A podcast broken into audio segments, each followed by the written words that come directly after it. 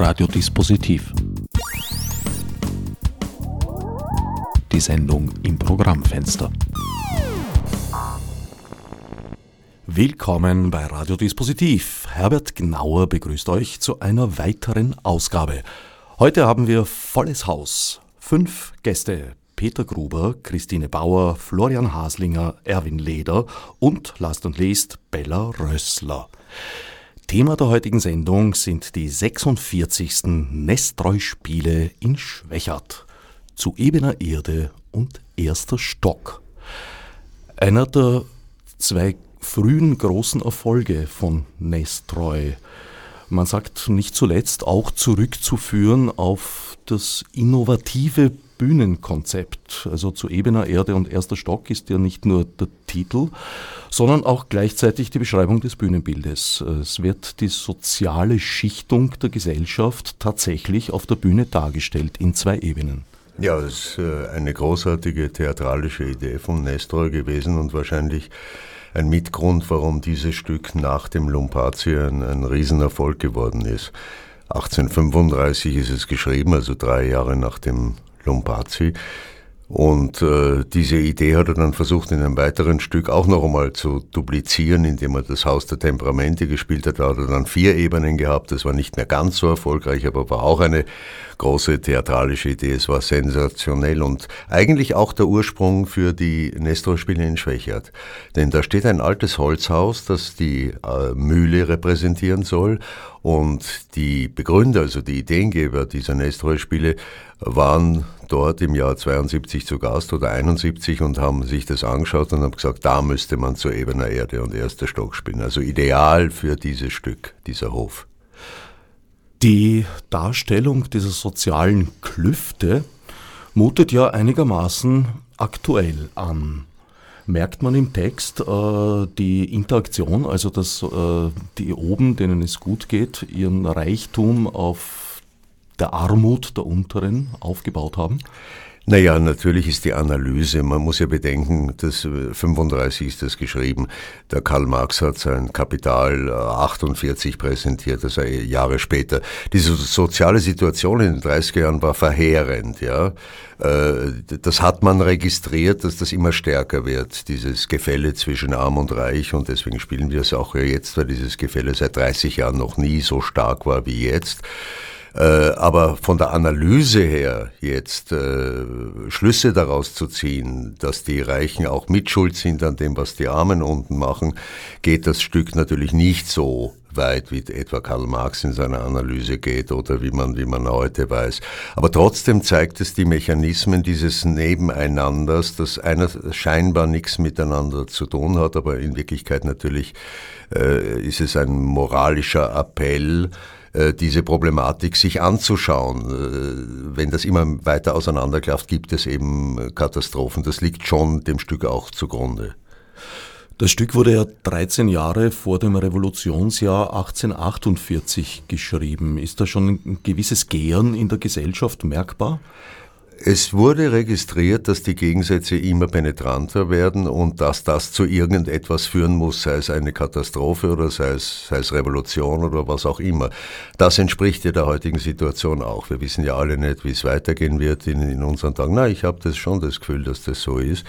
Äh, das kann in eine Revolution ausarten, das kann natürlich auch in Krieg ausarten, äh, indem man irgendjemandem die Schuld gibt und, und dann auf den einprügelt. Also das haben wir heute auch. Das ist ein wirklicher Grund, warum warum wir dieses Stück zum dritten Mal eigentlich spielen. So aktuell wie dieses Mal äh, war es damals nicht, aber damals gab es die Gegensätze auch schon, aber jetzt ist es besonders stark und deswegen spielen wir es auch.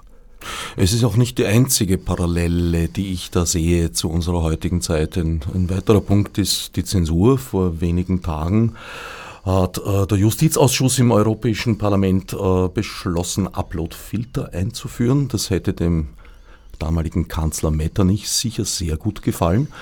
Und auch die heutigen Überwachungsmöglichkeiten und Methoden hätten sicherlich seinen Beifall gefunden.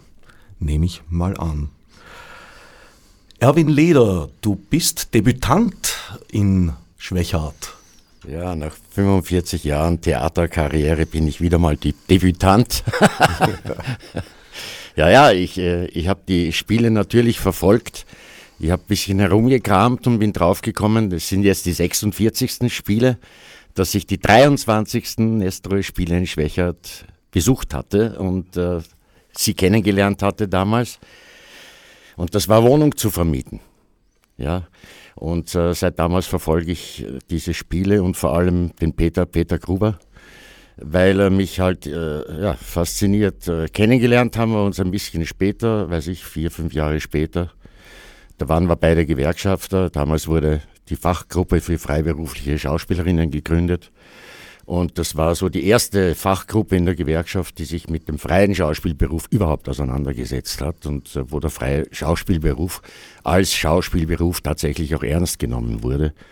Allerdings äh, waren wir damals ein bisschen überfordert. Jetzt ist 20 Jahre später und äh, ja, jetzt äh, mache ich meinen Job in der Gewerkschaft noch immer. Das ist aber nicht der Grund, warum ich dieses Stück mache. Oder es ist mit auch ein Grund, sagen wir mal. Der Peter Gruber hat mich fasziniert. Das verfolge ich ihn so lange und hatte mir immer gewünscht, einmal bei ihm zu spielen.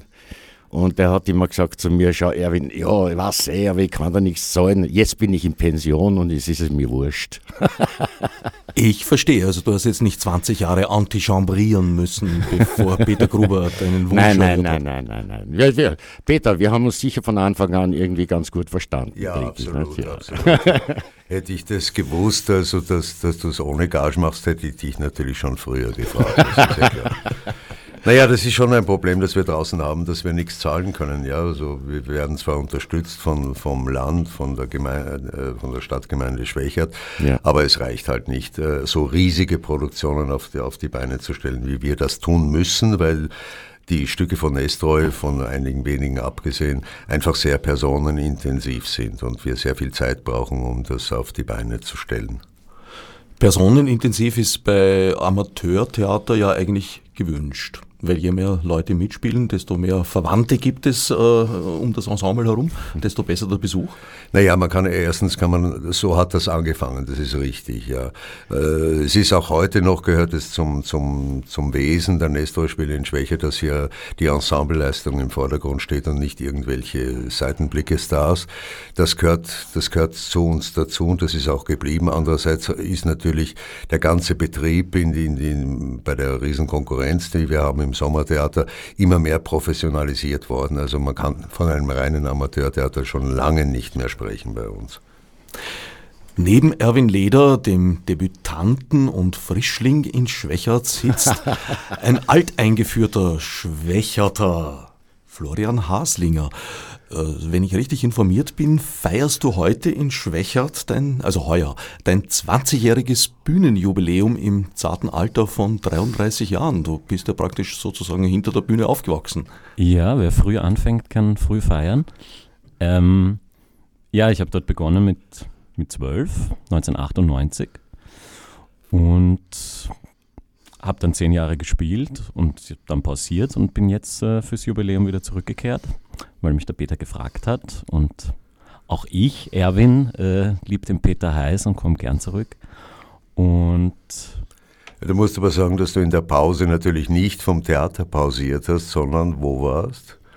Ich habe dann am Max-Reinhardt-Seminar studiert, das ich äh, sicher nicht probiert hätte zu schaffen ohne den Peter. Und auch den Christian Graf, der war auch ein Jahrzehnt lang äh, Fixbestandteil der Spiele. Äh, und die beiden haben mich einfach geprägt in meiner Pubertät, in meiner Jugend. Äh, ja, ich hätte sicher nicht probiert, dort die Aufnahmeprüfung zu machen und habe es dann aber Gott sei Dank geschafft und äh, bin jetzt hauptberuflich Schauspieler, ja.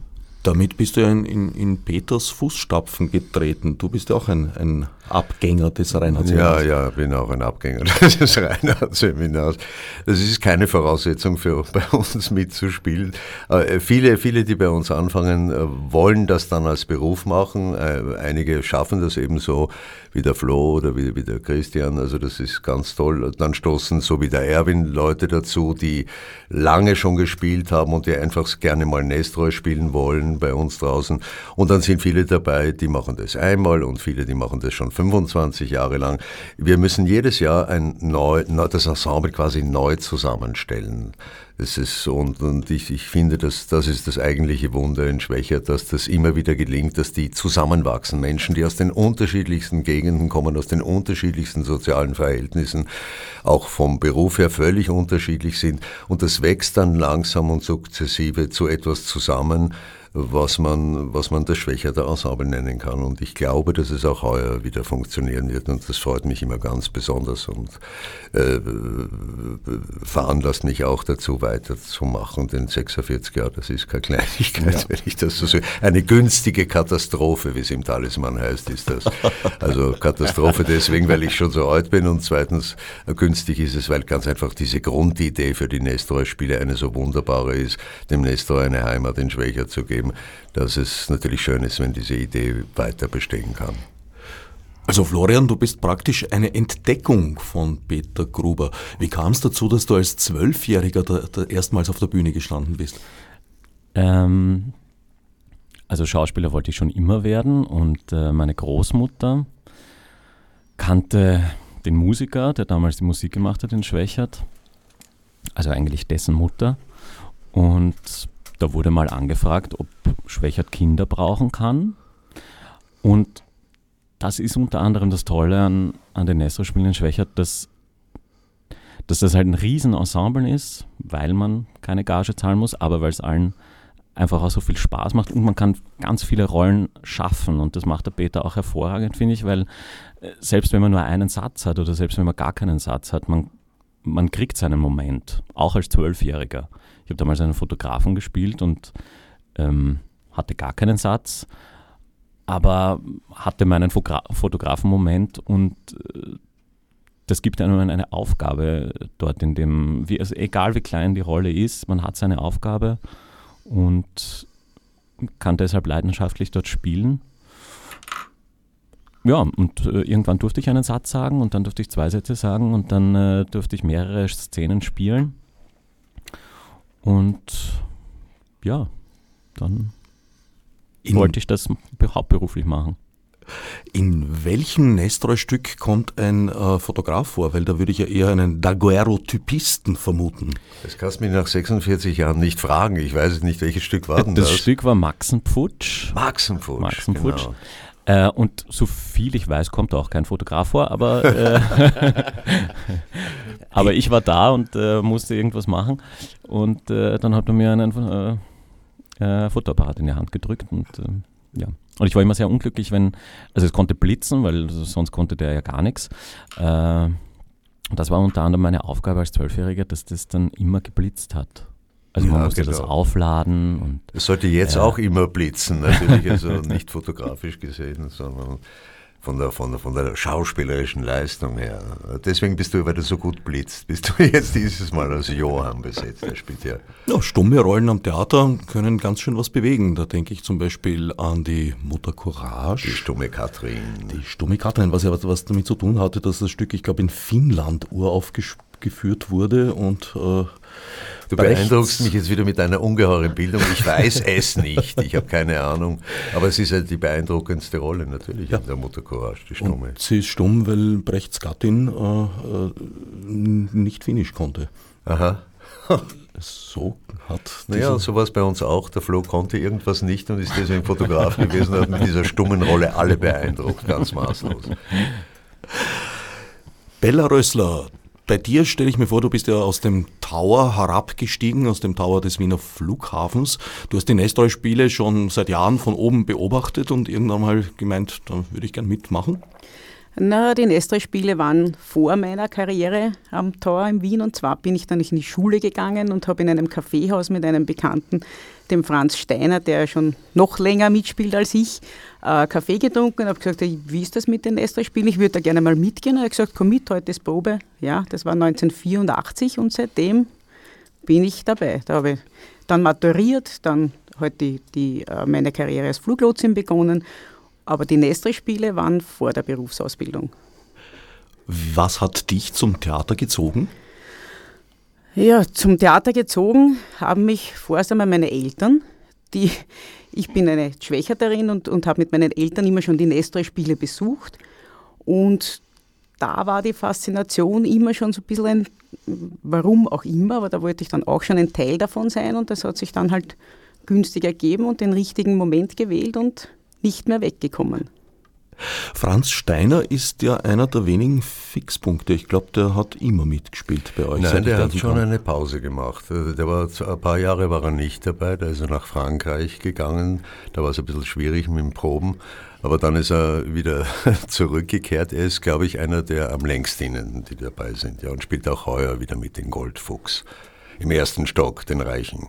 In Frankreich hat er missionarisch für das Werk Nestreus gearbeitet? Na, das glaube ich nicht, aber er hat sich dort ein bisschen ausgelebt. So, ich weiß es nicht genau. Ich interessiere mich fürs Privatleben der Leute nicht so sehr. Ich kriege diese Dinge nur am Rand mit. Also er wollte nach Frankreich und, und hat dort ein anderes Leben geführt und ist dann zurückgekommen und wieder bei uns gelandet. Ja.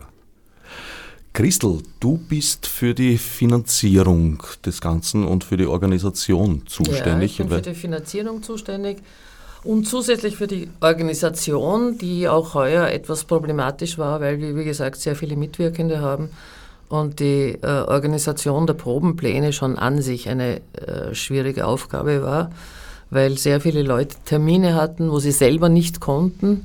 Und man musste aus diesen Terminen dann einen Probeplan machen, der nicht nur eine Notlösung war, sondern die Absicht vermittelt hat, dass es eigentlich einen Sinn hat, an dem Tag das zu probieren. Ja, also das ist schon eine sehr zeitaufwendige Organisation in Schwächert. Geld aufzutreiben ist natürlich auch eine Sache, die äh, immer wieder eine Rolle spielt. Aber wir haben heuer wieder einen neuen Dreijahresvertrag mit der Landesregierung in, in St. Pölten abschließen können. Also im Moment sind die nächsten drei Jahre von der Seite aus gesichert. Also da hat sich die Situation nicht verschlechtert. Hat sich nicht verschlechtert. Die Gemeinde Schwächert ist nach wie vor nicht unbedingt gerade eine finanzkräftige aufgrund der Situation, aber zumindest ist die Subvention gleich geblieben. Ja, ich glaube, das könnte was mit diesem berühmten Multiversum. Könnte. es könnte. Entfernt. Entfernt, ja. Die äh, Situation in Schwächert es gibt ja da nicht nur die Nestreu-Spiele, sondern es gibt ja noch allerlei drumherum. Es gibt ein ganzes Symposium, das auch bereits zum 44. Mal Ja, es ist zwei Jahre jünger als die, als die Spiele. Und es ist nach wie vor so, dass an die, so an die 50 Nestreu-Wissenschaftler internationaler Herkunft in sich in Schwächer treffen, vier Tage, diskutieren, referieren, auch gesellschaftlich miteinander verkehren. Also ich glaube, sie kommen sehr gern nach Schwächert, weil es einfach sehr nett ist. Und dann gibt es wieder heuer das Nestreu-Frühstück. Es gibt ein Nestreu-Frühstück. Das ist eine äh, Sache, die jetzt, glaube ich, an die so zehn Jahre schon existiert, wo an vier Sonntagen im Juli äh, ein Kurzprogramm, ein kulturelles Kurzprogramm stattfindet auf einer kleinen Bühne, zusammen mit einem Sonntagsbrunch und das wurde eigentlich erfunden, um gar die Schwächerter prima ins Theater zu locken. Und es funktioniert sehr gut. Naja, hat sich auch schon seit etlichen Jahren be bewährt. Genau. Wer genaueres wissen möchte, wird natürlich im Internet fündig unter nestreu.at, prominente Domain. Ja, aber da, da, da habe ich ausnahmsweise mal schnell reagiert. Ja.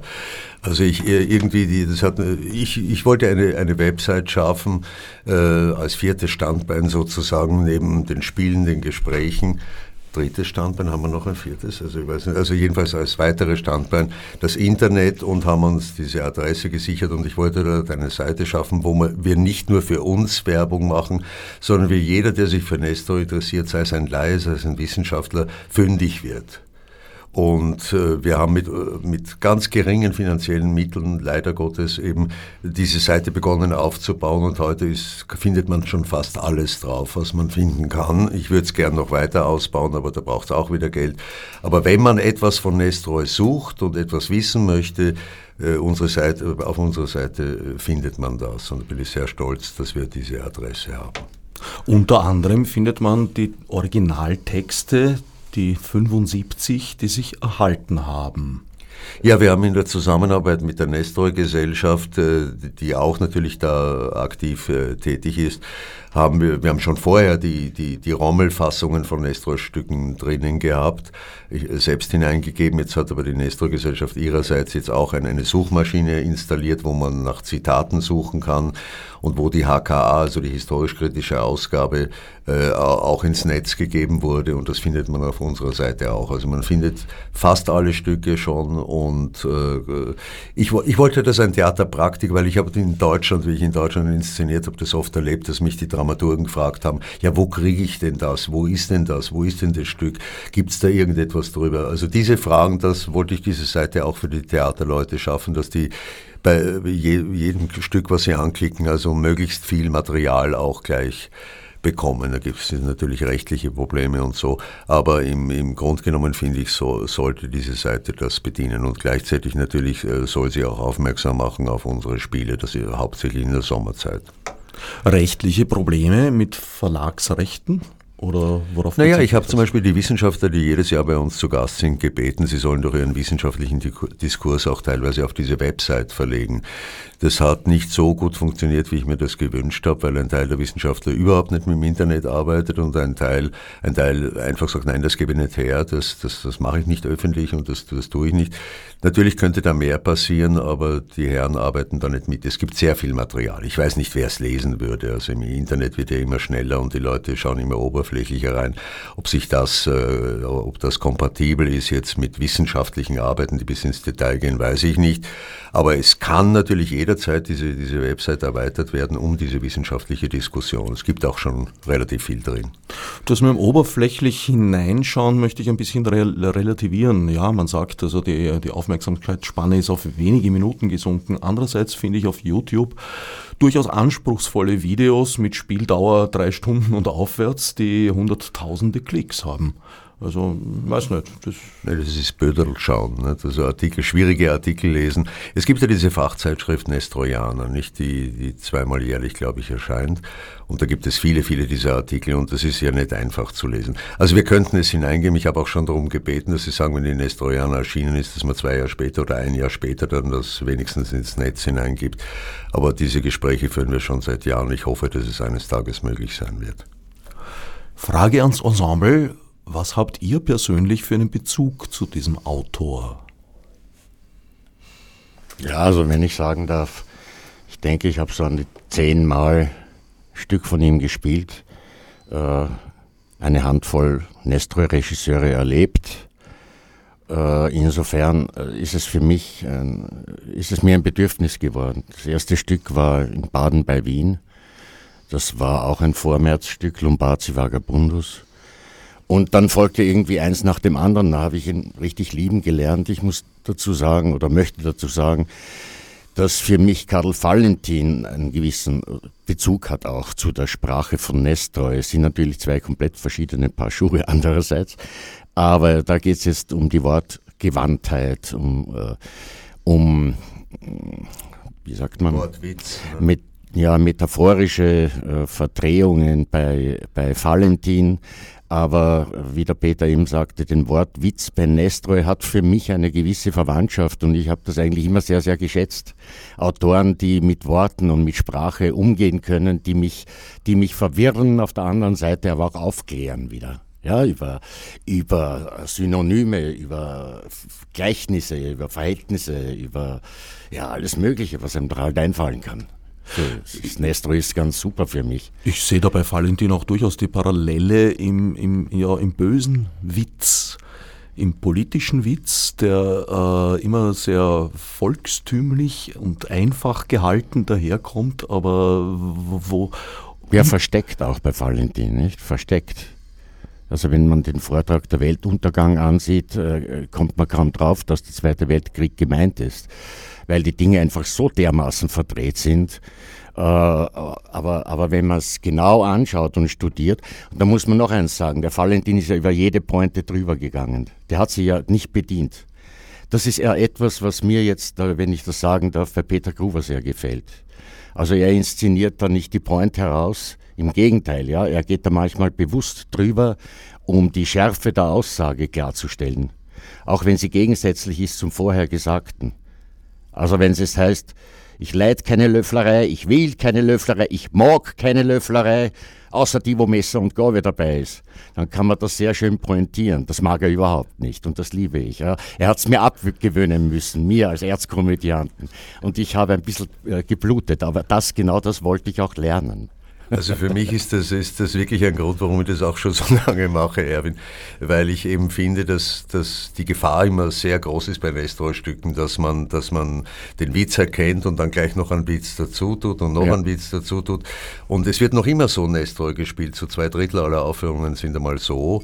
Und dann wird aber auf der anderen Seite manchmal viel zu, viel zu ernsthaft. Also da wird dieses, dieser leichte Charakter, den diese äh, Sprachmusik hat, äh, vernachlässigt und wieder zu ernst gemacht. Also es ist schon ein Motiv von mir, dass ich sagen würde, ich glaube, ich, äh, ich, ich, ich, ich zeige mit meinen Aufführungen, wie man es machen sollte, dass es leicht daherkommt aber eigentlich sehr viel Tiefe hat. Das versuche ich zu vermitteln. Und, und solange es so viele Aufführungen gibt, die an Nestroy vorbeiarbeiten, erfolgreich manchmal auch, äh, äh, äh, möchte ich das gerne weitermachen. Also insofern habe ich mir nach 46 Jahren bin ich immer noch nicht müde zu sagen, so Keller gespielt.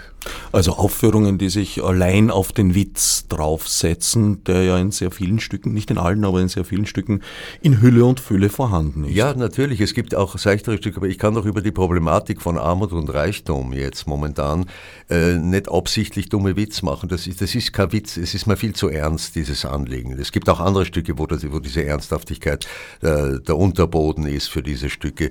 Also da irgendeinen Witz drauf machen, nur damit es lustig ist, also das würde ich nie machen weil der Witz ergibt sich einfach von selber. Die Figuren gehen nicht auf die Bühne, um lustig zu sein, um die Leute zu unterhalten, sondern die Figuren gehen auf die Bühne, wissen manchmal gar nicht, warum sie da sind und versuchen zu argumentieren und machen sich selbst lächerlich. Die Witze passieren.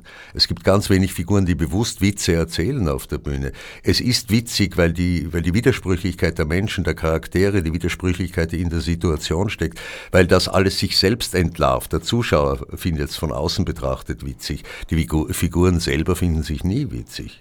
Ja, und vielleicht auch nicht nur, damit es witzig ist, sondern vielleicht auch, äh, um es einfach verträglich und verdaulich zu machen, nämlich äh, diese Härte, die Härte der Aussage verdaulich zu machen, dass man das dann sozusagen in eine Form eines Witzes einkleidet.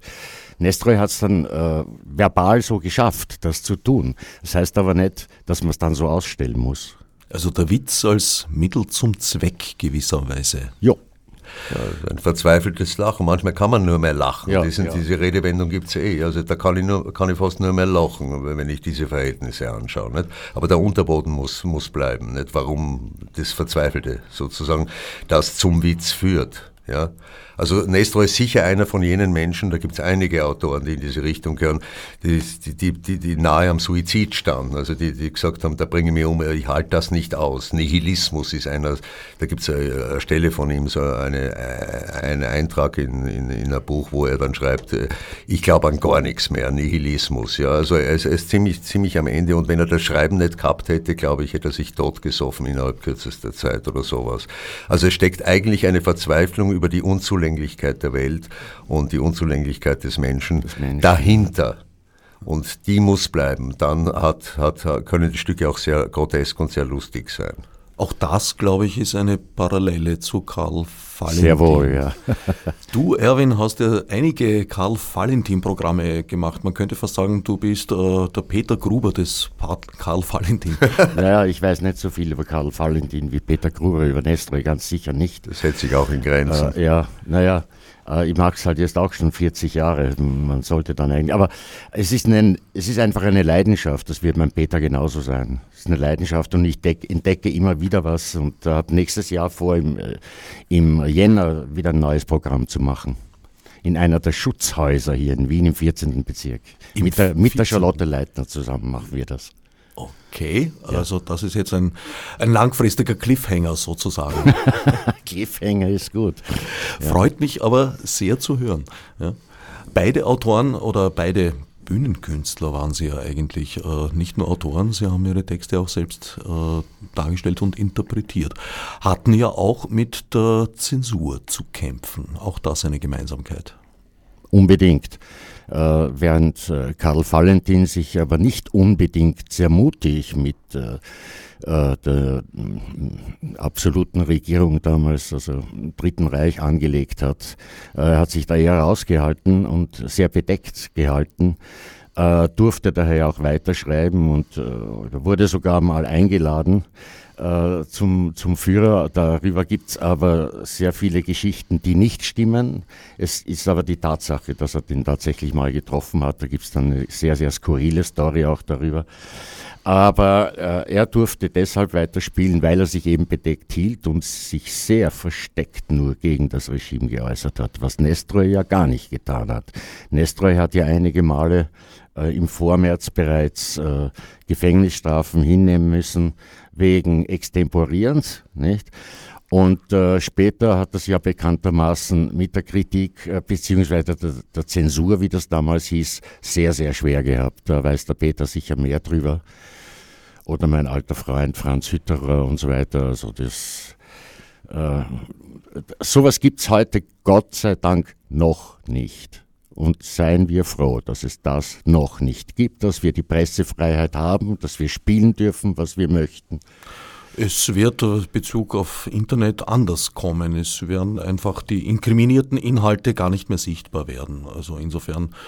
Ja, Zensur, das ist dann Zensur. Muss dann auch niemand in den Häfen gehen, weil ja das gar nicht publiziert werden. Ja, du darfst dann aber auch niemand mehr publizieren, zum Beispiel, ne? wenn du auffällig wirst kann passieren. Jo. Ja, momentan ist es ja be, äh, bezogen auf urheberrechtliche äh, Agenden und die Durchsetzung von, von urheberrechtlichen Ansprüchen. Aber natürlich, wenn es diese Werkzeuge mal gibt, lassen sie sich für sehr vieles einsetzen. Und eines der großen Probleme ist ja, dass die Algorithmen da alles andere als fehlerlos arbeiten und vor allem sich sehr schwer tun, äh, die Dinge in einen richtigen Kontext zu setzen. Aber das ist eine andere Sendung, auch wenn das sehr nahe liegt. Vom hört, Thema. hört.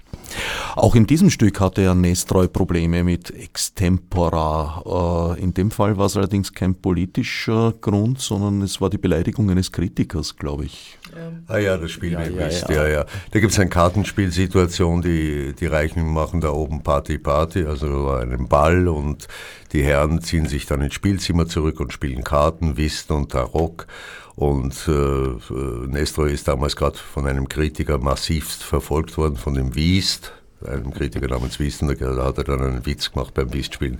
Äh, ich, ich weiß ihn jetzt nicht auswendig, aber er sagt, es ist seltsam, dass das äh, zweite, das intelligente Kartenspiel äh, den gleichen Namen trägt wie einer der, der dümmsten Menschen von Wien. Ja. Ja, ja. Also, da, da, Monsieur Bonbon sagt das, nicht? Ja, ja. ja. Florian, wie du zum Nestroy gekommen bist, hast du, glaube ich, jetzt schon implizit erklärt. Äh, es war einfach dein erstes Theatererlebnis, wenn ich das richtig verstanden habe. Ja, das stimmt, es war mein erstes Theatererlebnis.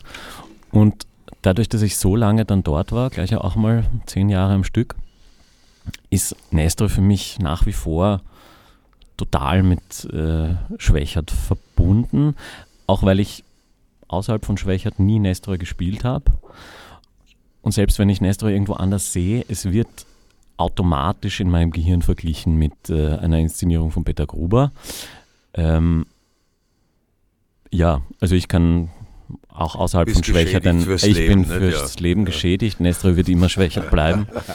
äh, auch wenn es Peter Gruber nicht ewig dort geben wird vielleicht, aber es ist, no, ist noch nicht geprägt. draußen. Ja, das stimmt. Also naja, es besteht also, noch Hoffnung. Jetzt haben wir mal einen Dreijahresvertrag, den werden wir vielleicht noch erfüllen, wenn ja, wir es noch schaffen physisch. werden wir dann auch noch Und schaffen. vielleicht noch den 50er, ja. Und dann, dann setzen wir uns selbst ein Denkmal und dann ist die Frage, wie es weitergeht, ja.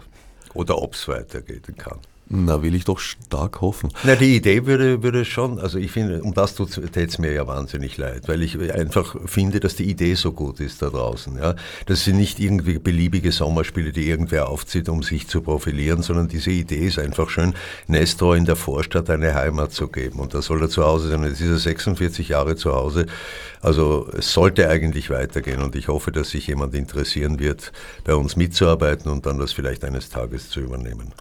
Gab es da nicht sogar irgendeine persönlich direkte Verbindung, Nestor und Schwächert? Nicht, dass ich wüsste, mit dem Flugzeug ist er noch nicht geflogen, also da ist Flughafen ist er nicht gegangen, bei der OMV war er auch nicht. Ich weiß nicht, eine direkte Verbindung gab es nicht, nein. Na, die Geschichte Mozart gibt es eine Verbindung zur Rotmühle. Zur Rotmühle. Der ja. junge, junge Mozart war mit seinem Vater zu Besuch beim Anton Mesmer, der einer seiner Förderer war. Und der, besah, äh, der war ja der Besitzer einige Jahre lang dieses Schlosses Rotmühle, ja, also dieses, dieses Gebäudes. Und da gibt es eine historische Verbindung zur Kultur. Ansonsten nicht. Es ist mehr die Idee, dass man sagt, Nestroy in der Vorstadt, das heißt ein, ein, ein politischer, ein sozialkritischer Nestroy, um eine Gegenposition zum Stadttheater zu setzen, der, zum gefälligen Nestroy der Stadt, Nestroy der Vorstadt. Und die Vorstadt ist ja jetzt eher in Schwächer draußen als, als im siebten Bezirk. Es dehnt sich manches aus. Na, es gibt eine Figur, die, die ständig nach Fischament reist. Ja, das ist im vorherigen Stück gewesen. Daher der überall. Chrysostomos von überall, der, der immer zwischen Wien und Fischament hin und her reist und sich an der herrlichen Gegend bei Schwächert nicht satt sehen kann. Ja. Es ist wie eine ganz andere Luft oder ganz anderes Klima. Ja, in Schwächert fängt ein ganz ein anderes Klima an. Ja, das haben wir teilweise auch als Leitspruch für die Spiele verwendet. Da fängt wirklich manchmal ein anderes Klima an. Das stimmt. Eure Zitatsuche muss ich jetzt mal wieder anwerfen, weil ich habe ein T-Shirt von euch und das Zitat, äh, das da drauf steht, liebe ich heiß. Es lautet, ich bin ein Mensch, das ist die Schwierigkeit. Das habe ich noch nicht gefunden. Das ist, glaube ich, aus den beiden Herren Söhnen. Also einem ganz, ganz selten gespieltes wir, äh, gespielten Stück, das wir wieder uraufgeführt haben. Äh, mit wunderbaren Monologen, aber aus diesem Stück ist der Satz, ja. Ich bin ein Mensch, das ist die Schwierigkeit, ja. Bella, du bist ja auch praktisch gleichzeitig zu Nestroy und dem Theater gekommen. Ja, das ist, das ist richtig. Und an Nestroy liebe ich besonders diese herrliche Sprache, die ja auch teilweise die Sprache meiner Oma ist und sich für mich in der, in der Rotmühle, ja, die war quasi immer präsent und hat sich so fortgesetzt und auch in unserer Familie und bei den Kindern. Und jetzt kommt man halt immer mehr darauf, dass, dass diese Sprache sich im Alltag aber nicht mehr fortsetzen würde und so wunderschöne Aussprüche oder so schöne Zitate oder den, diese Wortspiele, wo, äh, welches der Erwin auch vorher verwendet hat, da finden sich ja Dutzend, Dutzende in, in den Stücken. Und die sind ganz einfach wunderschön und ich, das wäre sehr, sehr schade, wenn das verloren gehen würde. Naja, Sprache entwickelt sich halt. Ist, das, naja. ist, das ist überhaupt kein Thema, dass er sich entwickelt, aber man kann es ja als Kulturgut zumindest, zumindest erhalten machen oder, oder, oder quasi fortsetzen, damit man ganz einfach weiß, so war es oder diese Ausdrücke hat es gegeben. Das heißt ja nicht, dass er sich nicht verändern darf oder dass sich nichts verändern darf, aber es wäre ganz einfach auch schade, wenn es verloren gehen würde oder komplett verloren gehen würde. Vor allem diese Wortwitze oder diese Wortspielereien, die sind ja wunder, wunderbar. Unsere Kinder sind sehr geprägt von Fernsehen und Computer und da dominiert eine andere Art von Sprache. Das ist eine schnelle, taffe Sprache, die mit, mit Wortspielen nicht, nicht so viel. Es ist eine andere Art zu reden, ja. Und da, da sehe ich schon bei den Jungen, dass sie das teilweise gar, die Doppeldeutigkeit von Worten gar nicht verstehen. Denn das zweite Thema, was du angesprochen hast mit der Zensur, autoritäre Staaten, Staaten, die eine Zensur haben, die erzeugen beim Volk äh, äh, eine, eine gewisse Art zu sprechen, indirekt zu sprechen. Und dieses indirekte Sprechen, dieses doppeldeutige Sprechen, ja, das geht, ist ein bisschen verloren gegangen in den letzten Jahrzehnten. Ich merke sehr oft, dass gerade die jungen Schauspieler den, den Witz gar nicht, gar nicht realisieren. Also man muss sie wirklich darauf aufmerksam machen, was das eigentlich heißt. Naja, da gibt es aber auch Refugien. Twitter zum Beispiel ist ein Medium, wo der Aphorismus dominiert. Das würde, wie man auch immer stehen möge, zu ihm persönlich, zu Peter Altenberg, aber auch äh, dem Lichtenberg würde das ja, gefallen. Ich glaube, die würden sich ja, das, ist, das gibt, bezweifle ich nicht. Ich sage es jetzt nur aus der Erfahrung im Umgang mit, mit jungen Schauspielschülern, ich unterrichte ja da auch, dass das äh, nicht mehr so selbstverständlich ist. Es geht nicht um die altertümlichen Ausdrücke, sondern so einfache, ist mir das letzte passiert, dass ich glaube, ich habe glaubt, ich spinne. Ich habe das Wort chic verwendet und, und, und einige haben gesagt, gesagt, was ist das? Ja? Also es sind Ausdrücke, die, die, die, die gehen immer mehr verloren. Ja? Und ich glaube, dass das schon geprägt ist durch die hauptsächlich germanisierte äh, Sprache im Internet. Also ich, ich höre die, äh, auch wenn, wenn, wenn junge Leute uns vorsprechen, äh, sagen, woher kommen sie? Kommen sie aus Deutschland? Und sagt, nein, ich komme aus dem Waldviertel, sagt aber nicht, nein, ich komme aus dem Waldviertel, sondern spricht eine, eine, so eine Art Fernsehvorabendseriensprache. Es ist ganz, da hat sich etwas sehr, sehr stark verändert, was wir nur registrieren. Ich will es nicht bewerten, ich sage nur, also ich, ich registriere das. Und ich finde es auch wertvoll, äh, die nestorische Sprache zu retten, die ja ganz stark im Wienerischen wurzelt. Ja, und umgekehrt. Äh, das ist ja auch ein wunderschönes Beispiel, weil hin und wieder höre ich, ja, die deutsche Sprache wird jetzt verdorben durch englische Ausdrücke. Naja, zur Nestroys Zeit waren es halt die französischen Einflüsse. Natürlich, ja, ja. Meiner Großtante zum Beispiel, die eine ganz einfache Frau war, eine Weißnäherin, aber die hat vom Trottoir, vom Portemonnaie, von der Communage, das ja, waren ja, Alltagsworte für sie. Ja, ja, Na, das stört mich auch nicht. Also, dass, dass viele Anglizismen jetzt in unserer Sprache drin sind, das stört mich überhaupt nicht. Stört mich nur dieses, dieses, dieses, äh, das hat was mit Daumen oben, Daumen unten zu tun. I like, I like nicht. Das ist ja, na. Die Zwischentöne sind ein bisschen verloren gegangen mitunter. Jetzt führt man sie langsam vielleicht wieder ein. Aber die, die vielen Zwischentöne, die es gibt, gerade bei Nestor gibt es 85 Möglichkeiten, Ja oder Nein zu sagen. Ja, gibt es nicht nur Jein in der Mitte. Und äh, das muss man wieder lernen, dass man das auf, auf, auf unterschiedliche, differenzierte Weise tun kann. Noch schlimmer finde ich ja äh, die Social Media Plattformen, bei denen es das Thumbs Down nicht gibt. Also bei Twitter zum Beispiel ist man gezwungen, auch äh, Meldungen, die man für wichtig erachtet, auch wenn man sie negativ findet, mit äh, Thumbs Up zu bewerten, um ihnen Aufmerksamkeit zu verschaffen. Ja. Das finde ich einigermaßen, ja, wie soll ich sagen, befremdlich. Mhm. Tue ich sehr ungern. Aber manchmal sehe ich mich. Facebook hat dann nachgerüstet, ne? Mit diesen Emojis, die man jetzt vergeben kann. Ja, habe ich gehört. Weil die sind draufgekommen bei diesen Terroranschlägen von Paris, glaube ich. Da haben dann alle Leute das immer mit Thumb Up geliked. Ja. War aber ja, natürlich zu wenig differenzierte Aussage, ja, damit zu tun gehabt. Ja. Ja, es wäre zu wünschen, dass Vielleicht das sollten wir Nestroy mal nur als Emojis machen. das würde eben nicht funktionieren. Und das ist ja, ich muss ja sagen, mit den Emojis, ich brauche ja da immer schon äh, Übersetzungshilfe. schon allein deswegen, weil ich äh, mittlerweile nicht mehr gut genug sehe, um die Emojis in dieser Kleinheit überhaupt zu erkennen. Für mich sind das irgendwelche runde Dinger, die manchmal rot, manchmal gelb, manchmal grün sind. Vielleicht Aber, ist es in Wahrheit auch nicht so wichtig. Mag sein. Mag sein. Ich glaube schon, dass es wichtig ist. Also, na, was, meine, mir auf, na, was mir auffällt in der Kommunikation, es wird einfach tatsächlich auch viel weniger tatsächlich gesprochen. Also wir kommunizieren immer mehr, aber viel weniger per Telefonat, was man früher einfach machen musste, weil es war keine, gab keine andere Möglichkeit. Und äh, all diese Differenziertheiten, die beim Sprechen möglich sind, sind beim Schreiben nicht möglich. Einige verstehen dann nicht die Ironie, den Zynismus und da muss man sich dann mit diesen komischen Emojis helfen. Also so ein Zusatzmittel, damit das Gegenüber den Satz richtig versteht. Also ich persönlich beschränke mich da auf die ASCII-Emojis. Das ist einfach äh, ja, das, das lachende Gesicht und das lachende Gesicht mit, mit dem Zwinkern und das gleiche auch mit Mundwinkeln heruntergezogen, also die verkehrte Klammer. Sonst denke ich mir, die Leute sollen ein bisschen den Text lesen und äh, der Ironie selbst auf die Spuren kommen. Und wenn nicht, naja, dann halt nicht.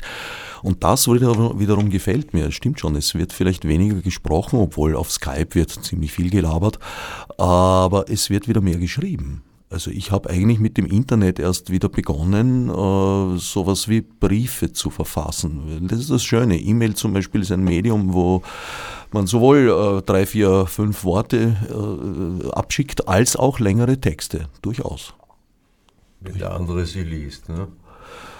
Mhm. Also das fällt mir ja auch auf, dass die Kommunikation, dieses sich auseinandersetzen, also wenn ich so Postingleisten lese, habe ich oft wirklich das Gefühl, jeder sondert nur was ab, schreibt es hin und kriegt dann irgendwelche Likes, aber, aber sonst ist es keine wirkliche Auseinandersetzung. Also äh, ich merke es auch beim Spielen auf der Bühne, es wird immer mehr gespielt, wie im Film gespielt wird, nicht? Also nebeneinander, dieses vom anderen etwas, wirklich etwas wollen und warten, was da, wie der andere reagiert, dann meine Aussage vielleicht relativieren oder dann wieder doch nachsetzen.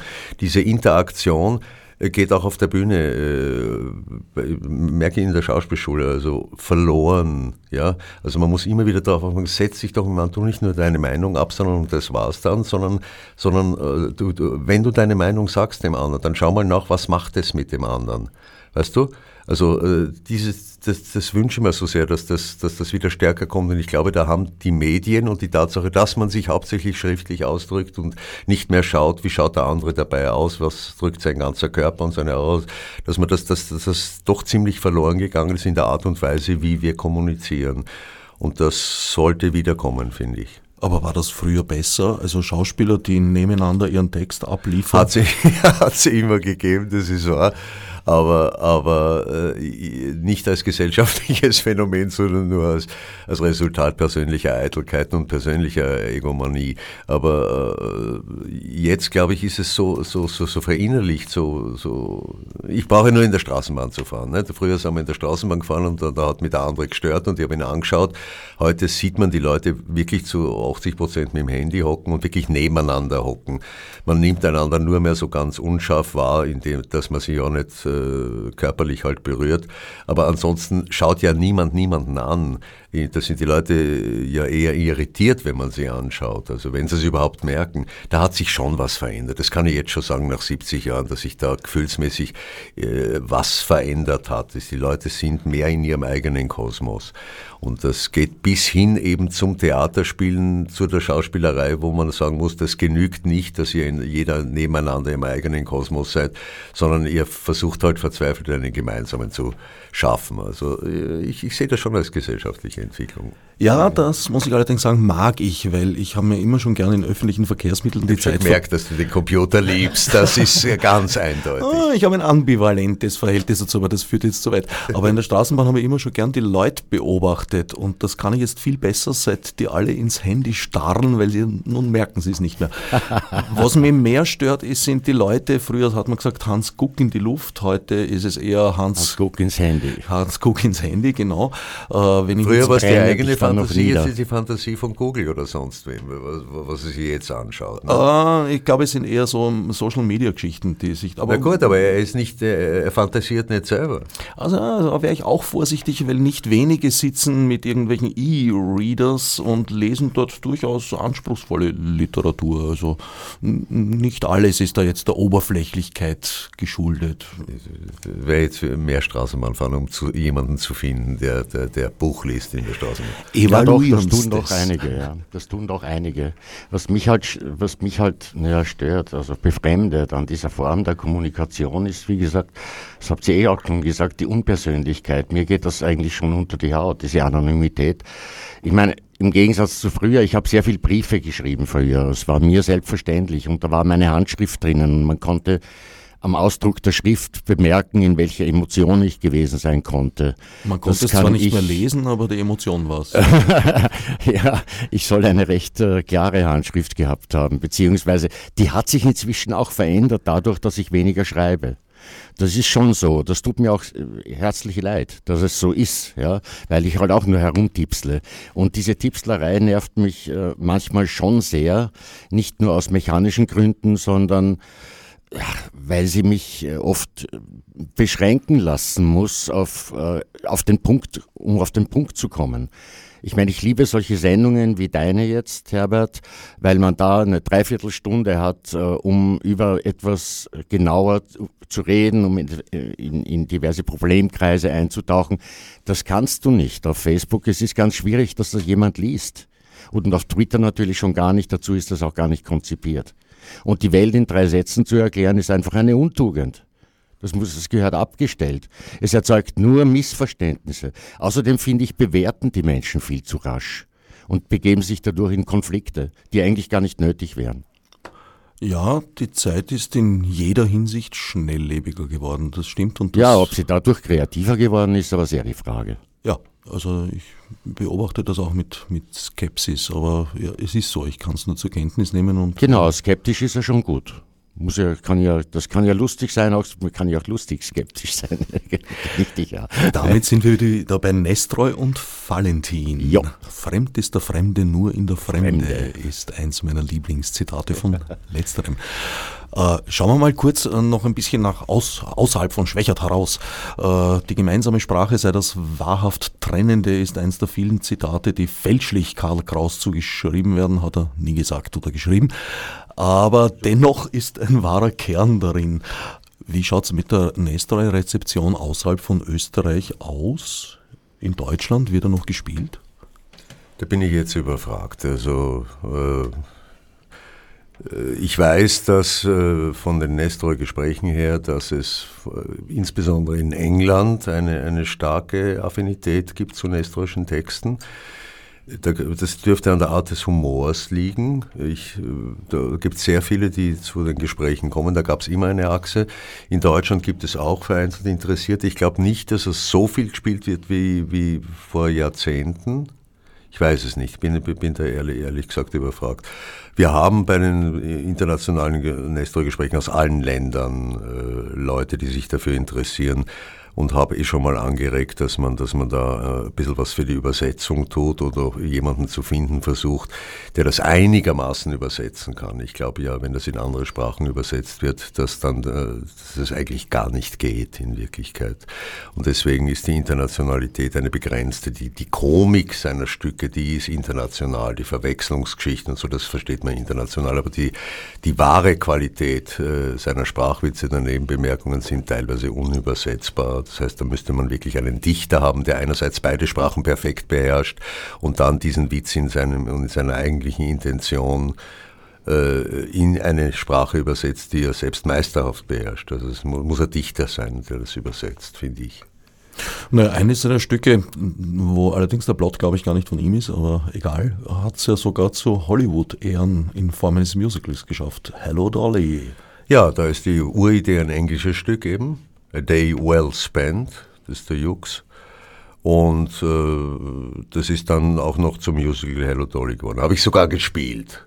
Habe ich sogar in meiner Zeit in Deutschland, wo ich mit Nestroy nichts zu tun hatte, habe ich Hello Dolly diese Nestroy-Rolle gespielt. Und wir haben dann sogar uns erlaubt, in der Bearbeitung auch wieder einige Nestroyische Sätze hineinzunehmen. Ja. So sieht's aus, wenn Peter Gruber nichts mit Nestroy zu tun hat, spielt er Nestroy-Rollen.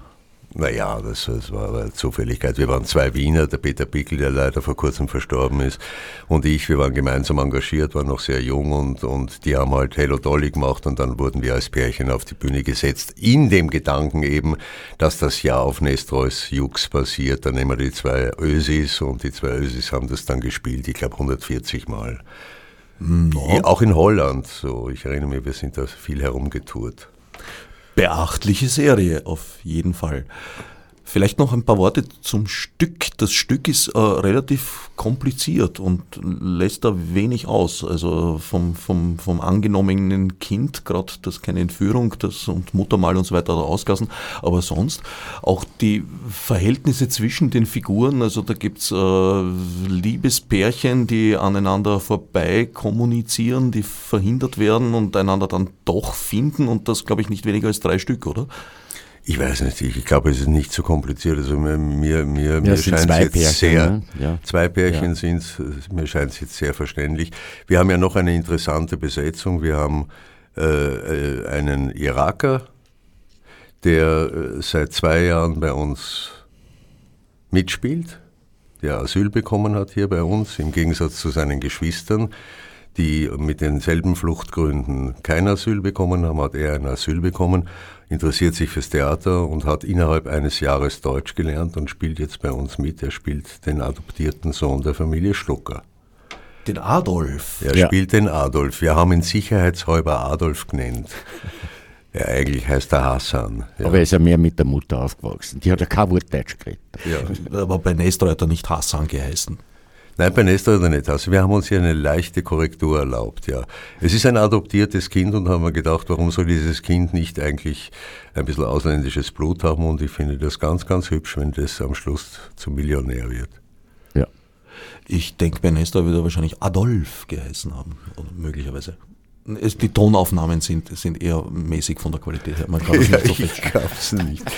Ich glaube, es ist auch eine ganz wesentliche Interpretation, wer das, ob der Adolf oder Adolf heißt zu ebener Erde und erster Stock zu sehen in Schloss Rothenmühl. Äh, Rotmühl. Rotmühl, Entschuldigung.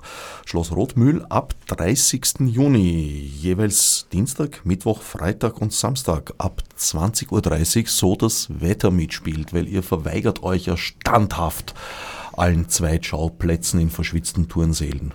Ja, wollen wir nicht. Wir wollen keine, keine verschwitzten Turnsäle, weil das Ambiente natürlich auch eine Rolle spielt und weil es letztlich äh, nichts bringt. Also die Kosten-Nutzen-Rechnung würde da nicht aufgehen. Allein das, das Riesenbühnenbild dann woanders äh, ein zweites Mal aufzubauen, immer wieder zu entscheiden, regnet es, regnet es doch nicht, bleiben wir draußen, gehen wir doch hinein.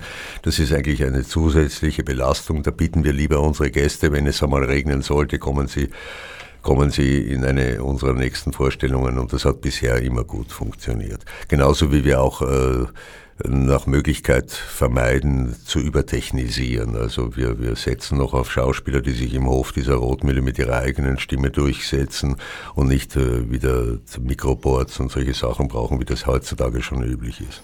Ja, heutzutage wird gern jedes Besenkammerl mit akustischer Verstärkung genau. versehen. Auch äh, Räume mit an sich guter Akustik. Christel, wie sieht es da eigentlich aus? Ihr habt ja jetzt schon einige, ja 46 Jahre sozusagen, eine Wetterstatistik geführt. Äh, wirkt sich der Klimawandel aus? Habt ihr weniger Regentage? Oder? Das würde ich nicht sagen. Man kann es eigentlich nicht generalisieren. Es sind, würde sagen, im Schnitt waren es zwei Vorstellungen, die abgesagt wurden über die Jahre hinweg. Eine äh, bis zwei, ja. Es ja. hat aber auch Vorstell also im Vorjahr war es Glück, wir haben keine einzige absagen müssen. Und das hoffen wir natürlich auch für heuer. Das Phänomen ist aber anderes. Das ist, wenn ein Unwetter kommt, ist es dermaßen heftig. Das hat jetzt vor kurzem ist ein Windstoß gekommen, der hat uns die halbe Dekoration runterkaut. Der war wirklich heftig. Also das weiß man ja. Es gibt so partielle Unwetter und die sind dann sehr, sehr heftig. Gott sei Dank bis jetzt nur einmal so, so eine kurze Situation. Ich hoffe, dass es nicht passiert. Also ich glaube nicht, dass jetzt lange Regenperioden oder sonst was kommen, aber wenn ein Unwetter, dann ein anständiges. Und dann werden wir es hoffentlich vorher wissen und die Leute nicht extra herausbitten müssen. Ich kann einen Besuch in Schwächert nur wärmstens empfehlen. Wann immer ich dort war, habe ich nesttreu Aufführungen auf allerhöchstem Niveau miterlebt. Nähere Informationen, wie gesagt, im Internet unter nestreu.at. Da kann man auch an Regentagen äh, jede Menge schmökern. Neben den äh, 75, glaube ich, erhaltenen Originaltexten gibt es auch jede Menge Sekundärliteratur. Was, ja, es gibt genug, aber was du alles weißt, das, also ja. du solltest zu den Nestor-Gesprächen kommen und einen eigenen Vortrag halten. Du weißt mehr als ich nach 46 Jahren, das ist toll. Dabei tue ich nicht mehr als deine Website zu lesen. ja. Ich danke Peter Gruber, Christine Bauer, Florian Haslinger, Erwin Leder und Bella Rössler für den Besuch im Studio. Als Margot mit fiz de subsídio do Estado.